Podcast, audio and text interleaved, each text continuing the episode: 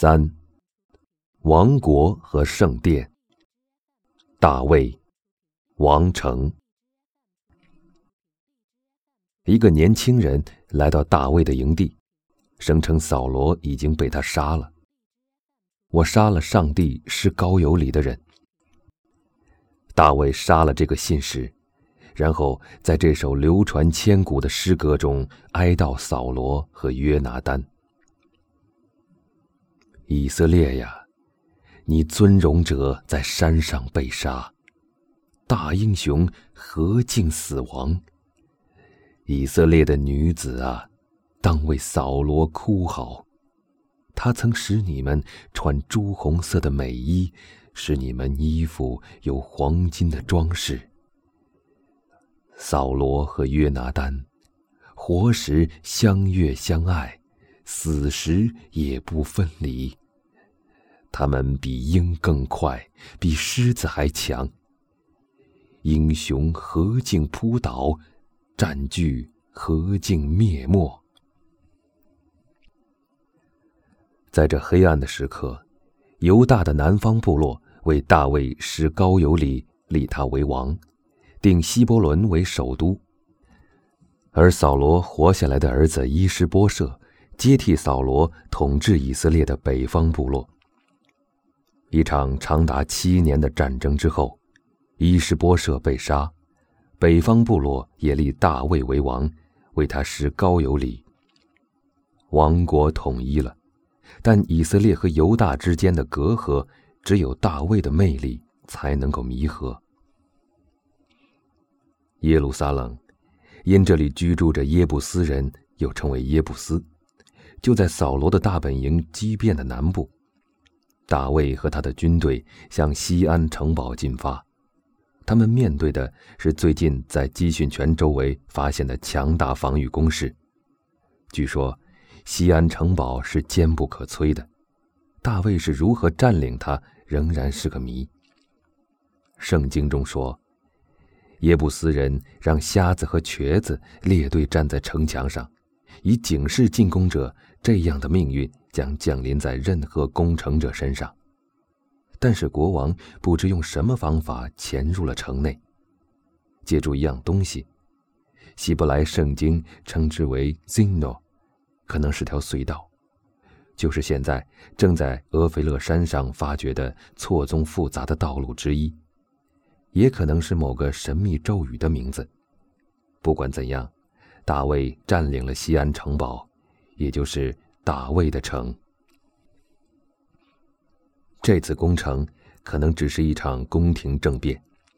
大卫没有屠杀耶布斯人，相反，他把他们笼络到他的多民族宫廷与军队中。他把西安城改名为大卫城，修缮了城墙，并把约柜迎回了耶路撒冷。约柜可怕的神圣性杀死了一个挪动他的人。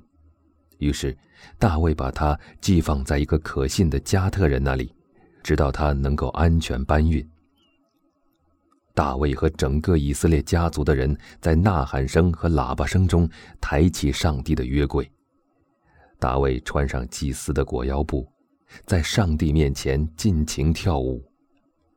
作为回报，上帝向大卫许诺：“你的家族和你的王国将永世长存。”经过几个世纪的努力，大卫宣布，耶和华已经定居圣城。扫罗的女儿米甲嘲笑她的丈夫半裸着归顺上帝，她认为这是一种粗俗的虚荣。圣经的前几卷混杂着古代文本与后来追记的故事。但《萨穆尔记下》和《列王纪上》中所隐藏的丰满的、不英勇的大卫形象，读起来却是如此生动形象，很有可能是基于某个宫廷侍臣的回忆录。大卫选择这个要塞做首都，是因为它既不属于北方部落，也不属于他的南方犹大部落。他把从征服的敌人那里夺得的黄金盾牌带到耶路撒冷，在这里，他为自己建了一座宫殿。他从提尔的腓尼基盟友那里进口香柏木，装点宫殿。据说，大卫征服了一个从黎巴嫩一直到埃及边界的王国，东至今天的约旦和叙利亚。他甚至在大马士革部署了驻军。圣经是我们了解大卫的唯一材料。公元前一千二百至公元前八百五十年间，埃及和伊拉克的帝国淹没无闻，留下的皇室记录寥寥无几。但是，他们却留下一个权力真空地带。大卫当然是存在的。一九九三年。在以色列北部但丘发现的公元前九世纪的碑文显示，犹大的国王们以大卫世家著称，由此证明大卫是王国的创始人。然而，大卫的耶路撒冷非常小，此时仅伊拉克境内的巴比伦城占地面积两千五百英亩，就连附近的夏索镇也有两百英亩。耶路撒冷的面积可能不超过十五英亩，城堡周围最多能容纳大约一千两百人。但最近发现的基训泉上的防御工事证明，大卫的西安城比之前想象的要大得多，尽管它离帝国首都非常远。大卫和他的克里特、菲利士以及赫提雇佣军一起征服的王国，貌似也存在。但圣经还是有所夸大，大卫的王国只是一个靠大卫的人格品性团结在一起的部落联盟。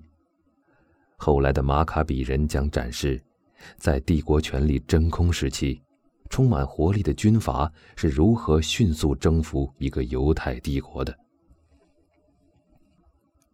一天晚上，在宫殿屋顶上休息时，大卫看见一个妇人在沐浴。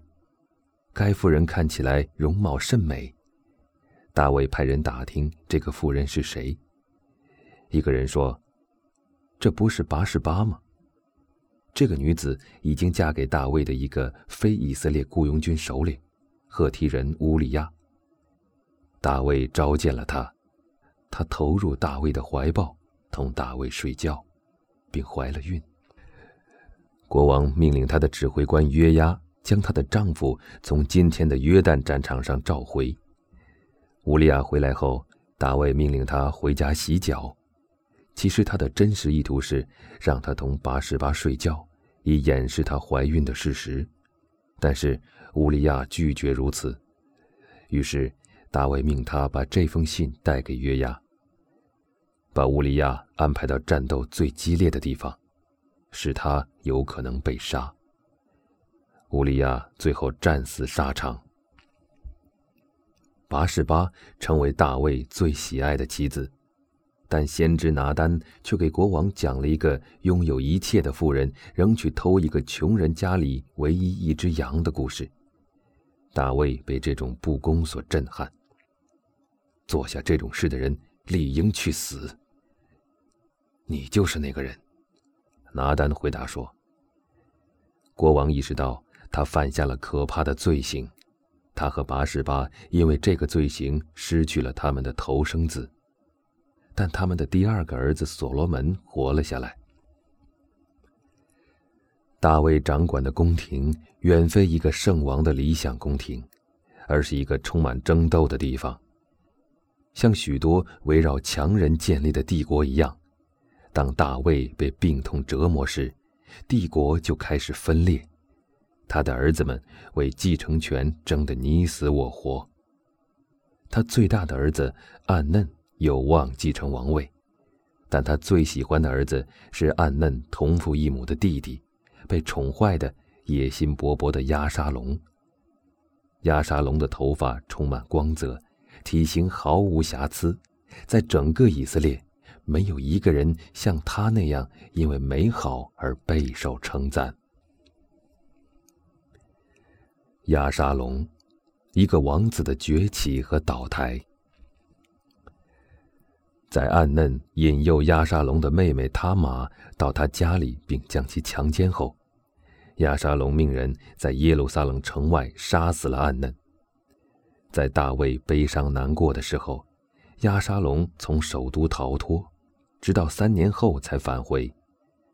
大卫和他最喜欢的儿子达成和解，亚沙龙在王座前俯首，大卫则亲吻了他。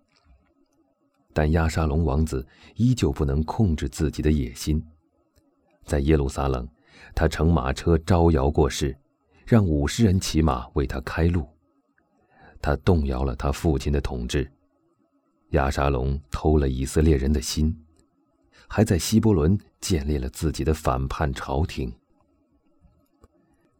亚沙龙像冉冉升起的太阳，人们纷纷投奔他。而今，大卫又重整旗鼓，他拿走象征上帝荣宠的约柜，接着放弃耶路撒冷。当亚沙龙在耶路撒冷站稳脚跟后，老国王开始召集自己的力量。看在我的份上，对这个年轻人温柔点儿。大卫这样吩咐他的将领约押。当大卫的军队在以法莲森林屠杀叛乱分子时，亚沙龙骑着骡子仓皇而逃，但是他漂亮的头发却最终导致了他的灭亡。因为，当骡子穿过一棵枝繁叶茂的大橡树时，他的头被橡树卡住，上不着天，下不着地，他身下的骡子也弃他而去。当看到在空中吊着的亚沙龙后，月牙便杀了他，还把他的尸体埋在一个坑里，而不是叛乱王子为自己修建的石柱子底下。亚沙龙这个年轻人还好吗？国王悲戚戚的问道。得知王子已死，大卫哀痛的说：“我的儿子亚沙龙啊，我的儿子，我的儿子亚沙龙啊！上帝，我宁愿死的人是我，亚沙龙，我的儿子，我的儿子！”当饥荒和瘟疫在王国蔓延时，大卫站在摩利亚山上，他看到死亡天使在向耶路撒冷逼近。他经历神仙，获得神奇，神命令他在那里建一座圣坛。耶路撒冷可能已经有一座圣殿，因为他的统治者被描述成祭司王。城市的原住民之一。耶布斯人阿劳纳在摩利亚山上拥有地产，这表明耶路撒冷城已经从俄斐勒山上扩张到附近山上。于是，大卫用五十希克尔银子买了牛和打谷场。大卫在那里为上帝建了一座圣坛，并奉上燔祭和感恩祭。大卫计划在那儿建一座圣殿。并从提尔国王腓尼基人阿比巴尔那里订购香柏木。这是他帝王生涯的巅峰，让他的人民靠近上帝，将以色列人和犹大人团结在一起，并高立耶路撒冷为圣城。但世事难料，上帝告诉大卫：“你不可以我之名建造殿宇，因为你是一个身经百战的人。”你让别人流过血。大卫年纪老迈，疾病缠身，他的廷臣和儿子们都在阴谋夺取继承权。另一个儿子亚多尼亚企图篡夺王位，一个身姿轻盈的童贞女亚比莎被带进来分散大卫的注意力，但这些密谋者都低估了八十八的能耐。所罗门圣殿。八十八声称，他的儿子所罗门拥有王位继承权。大卫把祭司撒都和先知拿丹叫过来，让这二人护送所罗门乘坐国王自己的骡子前往神圣的基训泉。在那里，他们给所罗门施了高油礼，任命他为国王。号声响起。民众欢腾。亚多尼亚在听见庆祝之声后，便躲到神圣的祭坛里，而所罗门则保证不会伤害他的性命。统一以色列，把耶路撒冷建设成上帝之城后，大卫走完了他不平凡的一生。临死前，他命令所罗门在摩利亚山上建造圣殿。是四百年后的圣经作者将大卫的不完美性塑造成帝王的本性。他们之所以那样做，是为了让他们的时代引以为戒。大卫被埋在大卫城，他的儿子与他完全不同。所罗门将完成那个神圣的使命。公元前九七零年左右，他以血腥的方式开始了他的统治。母后八十八要求。所罗门允许他同父异母的哥哥亚多尼亚迎娶大卫王最后一个妃子亚比莎。所罗门讽刺的问：“把王国也给他吗？”他命人杀死亚多尼亚，并清洗了他父亲的老卫队。这是大卫的宫廷史学家讲述的最后一个故事。实际上，他也是唯一一个从中可以看出所罗门作为凡人的故事。因为此后的他将成为一位传奇式帝王，是具有超凡智慧和雄才大略的典型帝王。所罗门所做的每一件事都比普通的国王更出色。他的智慧成就了三千则寓言故事和一千零五首歌曲。他的后宫由七百个妻子和三百个妃子组成。他的军队有一万两千名骑兵和一千四百辆战车，这些昂贵的军事技术的样板就驻扎在设防的几个城镇：米基多、基色和夏索，而他的舰队驻扎在亚喀巴湾的以寻加别。所罗门与埃及和基利家从事香料、黄金、战车和马匹贸易。他同他的腓尼基盟友提尔的西兰国王一同派遣商队远赴苏丹和索马里。他盛情接待率驼队远道而来的士巴，也可能是萨巴经也门女王。驼队载着香料、宝石和大量金子，黄金来自俄斐，可能是印度的某地。青铜产自他自己的矿井。他用自己的财富装饰耶路撒冷。国王是耶路撒冷的银子多如石头，香柏木多如山谷的无花果树。最能反映他国际声望的事件，是他同法老女儿的联姻。法老们几乎不把女儿嫁给外国君主，特别是刚刚摆脱山区牧羊人首领身份的暴发户犹地亚人。但一度傲慢的埃及人正遭遇可耻的混乱。法老西阿蒙突袭距离耶路撒冷不远的基色，可能是因为发现自己孤军深入到离家甚远的地方，他把战利品连同他的女儿一起送给了所罗门。这在任何时代都是难以想象的荣耀。然而，他最引以为傲的杰作。是他父亲计划建造的耶路撒冷圣殿。上帝之家，伫立于庄严神圣的卫城之中，紧挨所罗门的皇家宫殿。正如圣经中所描绘的，包括黎巴嫩灵宫和国王进行审判的圆柱大厅，其奢华的大厅与宫殿都被金子和香柏木所包裹。富丽堂皇。这不光是以色列人的成就，在黎巴嫩沿海独立的城邦生活的腓尼基人，是地中海最老练的工匠和航海商人。以提尔子，他们民族的名称源于此，以及发明了字母表闻名于世。提尔的西兰国王不仅供应柏木和香柏木。还提供雕刻金银饰品的手工艺人，一切都是纯金的。圣殿不仅是神圣之所，还是上帝在俗世的住宅。它是一个由三部分组成的综合建筑群，长约三十三英尺，宽约一百一十五英尺，周围墙壁环绕。首先是由两个高三十三英尺的铜柱组成的大门，铜柱的名字分别是雅金和波阿斯，上面装饰着石榴和百合。穿过大门，是一个巨大的有柱子的开放式庭院。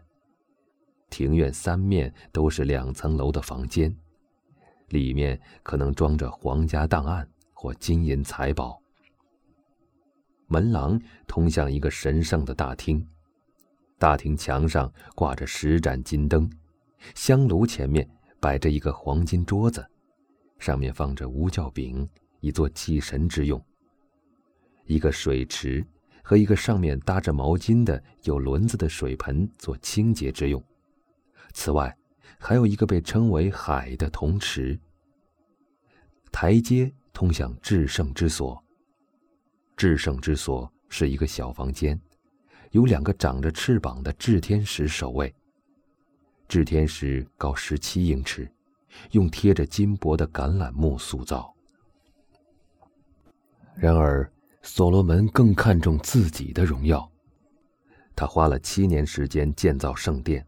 花了十三年时间建造自己的宫殿，后者要更大一些。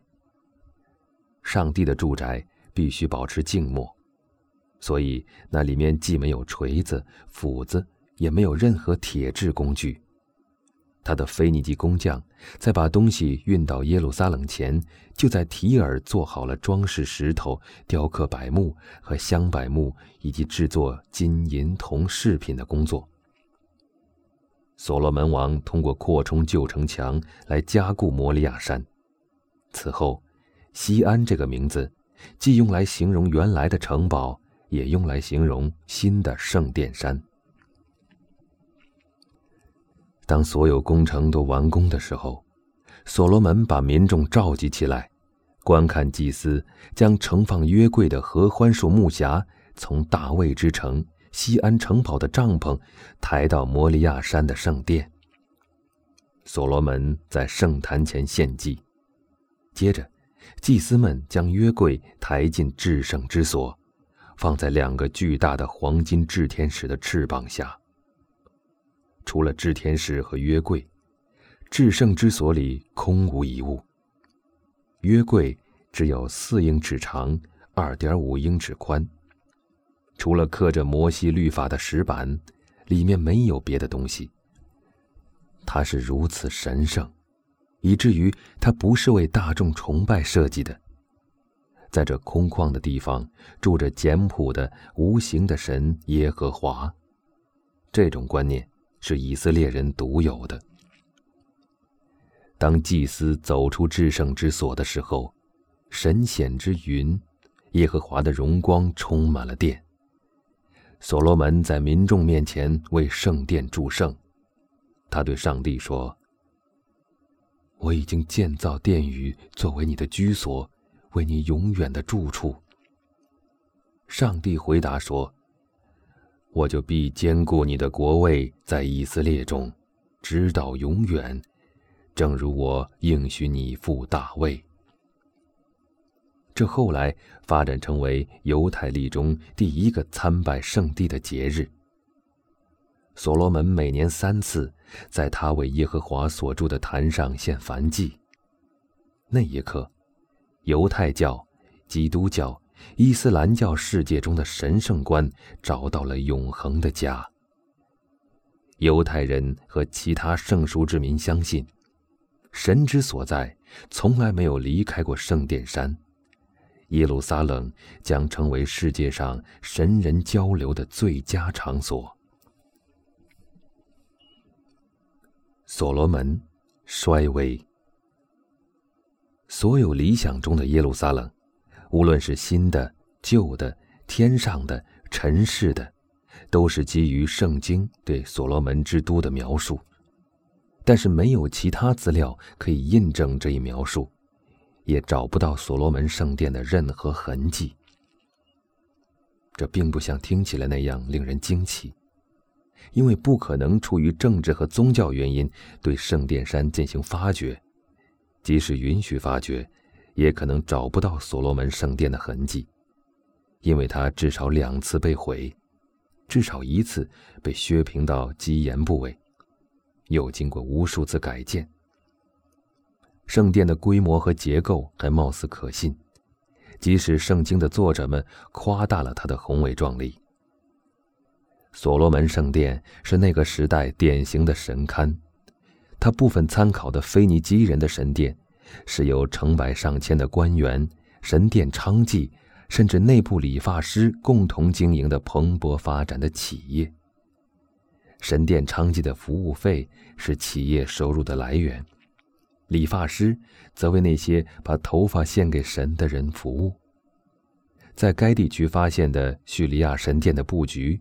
连同他们的宗教设施，像洗濯盆之类的，都与圣经中对所罗门圣殿的描述极为相似。圣殿里面黄金象牙之丰富是完全可信的。一个世纪以后，以色列的国王们在撒玛利亚豪华的宫殿里主政，考古学家已经在那里发现了象牙制品。圣经中说。所罗门将五百个黄金盾牌献给圣殿。其他材料证明，那个年代黄金特别多，可以从俄斐进口黄金。埃及人也在努比亚开采金矿。所罗门死后不久，当法老舍松契威胁进攻耶路撒冷时，正是圣殿的黄金宝藏将他打发走的。长期以来。人们一直以为所罗门王的宝藏是虚构的，但现在已经在约旦发现他统治期间开采的铜矿。他军队的规模也只是可能性猜测。我们知道，一个世纪后，以色列的一个国王推出了两千辆战车。所罗门的尊贵气派可能有所夸大，但他的衰微却是无比真实的。睿智之王成了不受欢迎的暴君，他通过高额的税收和鞭笞的惩罚，为自己的穷奢极欲提供资金，让两百年后编写圣经的一神论作者们厌恶的是，所罗门不光对着耶和华祈祷，还对着其他地方神祈祷。不仅如此，他还爱慕许多稀奇古怪的女人。所罗门面对的是南部以东地区和北部大马士革地区的叛乱活动，而他的将领耶罗波安开始策划在北方部落中举起起义大旗。所罗门派人暗杀耶罗波安，但这个将军逃到了埃及，并得到一个复兴帝国的利比亚法老舍松契的支持。以色列王国摇摇欲坠。